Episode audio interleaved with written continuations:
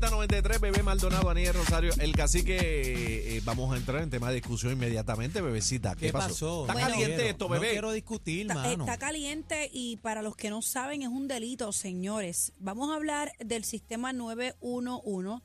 Eh, el negociador del sistema 911 anunció hoy el referido de un individuo que ha hecho mal uso de esta línea y ha realizado sobre 12 mil llamadas de una forma malintencionada donde realiza bromas y eh, ustedes saben que esto, mientras usted hace una broma, alguien puede estar tratando de comunicarse con uno para una Y emergencia. perder la vida, peor aún. Voy a leer rapidito el Código Penal de Puerto Rico que establece el artículo 239 sobre la llamada telefónica al sistema de emergencia.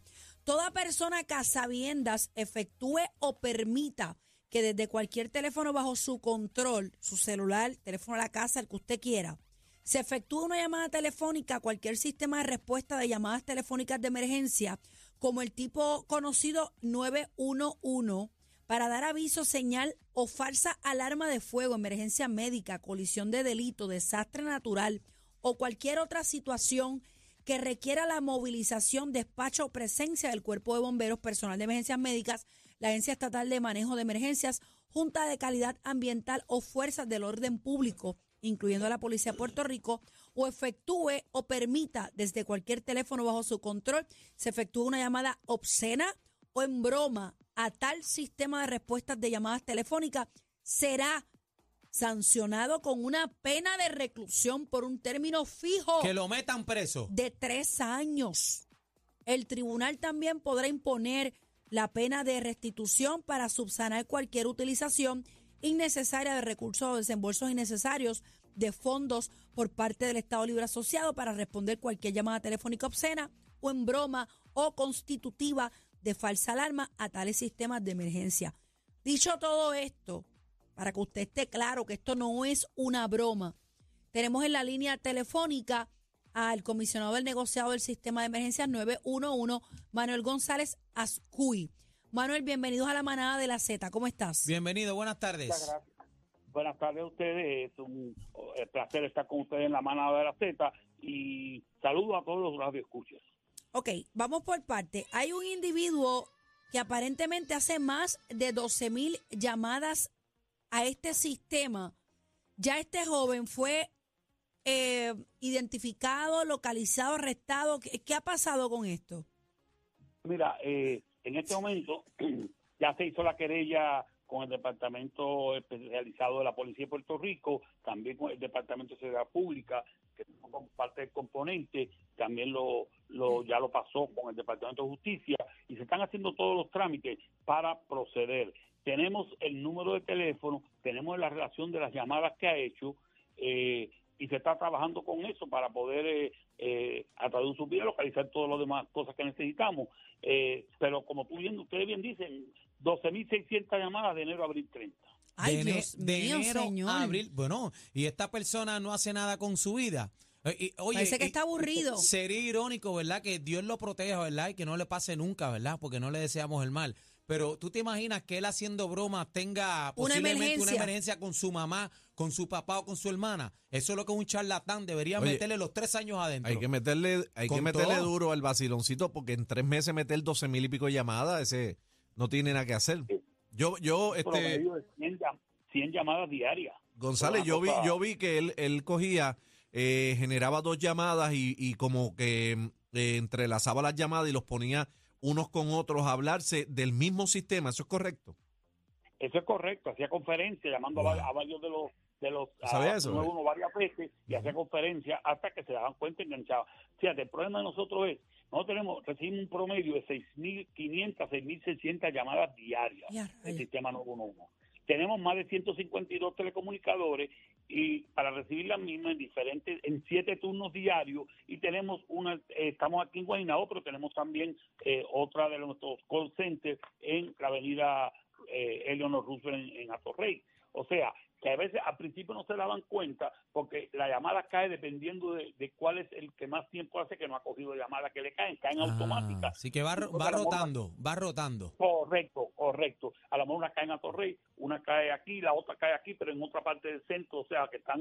Pero no bajo están el mismo oyendo. número, señor González, eso es lo que quiero saber. ¿Cómo el sistema ah, detecta? todas las llam- sí, todas las llamadas. Bueno, porque un supervisor, de los supervisores que tenemos, uno de ellos se da cuenta, contra ese número como que ya se me hace familiar. Y ahí es que él empieza y se comunica con nosotros con, la, ah, con nosotros para decirnos, mira, ah, estamos viendo esto y ahí yo mando a hacer una investigación enseguida. Y la investigación, yo por poco me desmayo también. Me sale 12.600 llamadas en ese periodo de tiempo. ¿Y era, era, era un número fijo o un número celular? No, es un número celular, eh, eh, es el mismo número, pero es un número celular. Eh, la- también eh, la persona tiene que saber un poquito de tecnología por la forma en que sabemos que estaban haciendo ciertas cosas, ¿verdad? De, de utilizar eh, eh, ciertos programas. Pero en, pero en resumen, ya todo esto está en el área cibernética de la policía, ya tenemos querella, ya el Departamento de Justicia está pidiendo, el secretario de Seguridad Pública, Alexis Torres, eh, está dándole eh, le dio mucho interés desde el primer momento que se lo llamé y se lo informé, y hemos estado trabajando todo esto para llevarlo a ver lo antes posible que podemos lograr eh, que esto culmine, porque de verdad es, es algo que ha molestado mucho a los empleados y es un peligro, es un peligro. Gracias a Dios. ¿cuánto, ¿cuánto tiempo usted lleva eh, en el sistema de emergencias trabajando?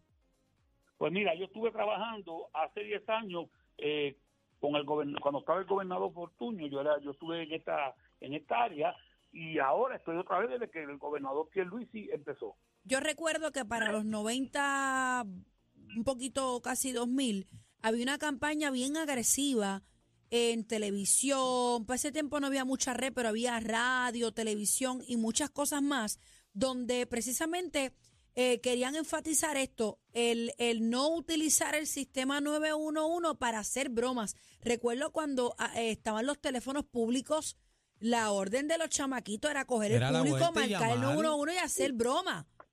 Y era una campaña que, que tomó mucha conciencia y qué lamentable que ahora, tú sabes, como que vuelvan con esto, eso está muy mal. Sí, eso definitivamente nosotros seguimos con la campaña de no usar mal uso del, del número 911. Es un número para salvar vidas y propiedad, no es un número para jugar con él. Eh, pero fíjate, los problemas que estamos teniendo nosotros hasta ahora en términos generales es eh, muchas llamadas que nos hacen que no son emergencias y tienen que- pero son niños jugando porque los papás le dan el celular una vez cambian el celular y aunque eh, no estén en una compañía conectado el 911 siempre funciona no deja de funcionar nunca este, para poder llamar y sin querer nos marcan igual que personas que se lo ponen en el bolsillo y sin querer se marca eh, ancianos que llaman por soledad o sea, Muchas veces que- necesitan hablar los ancianos. Eso es bien triste porque he escuchado personas de, de, de verdad, personal del 911 que, que llaman muchos ancianos que están solos y, y quieren hablar.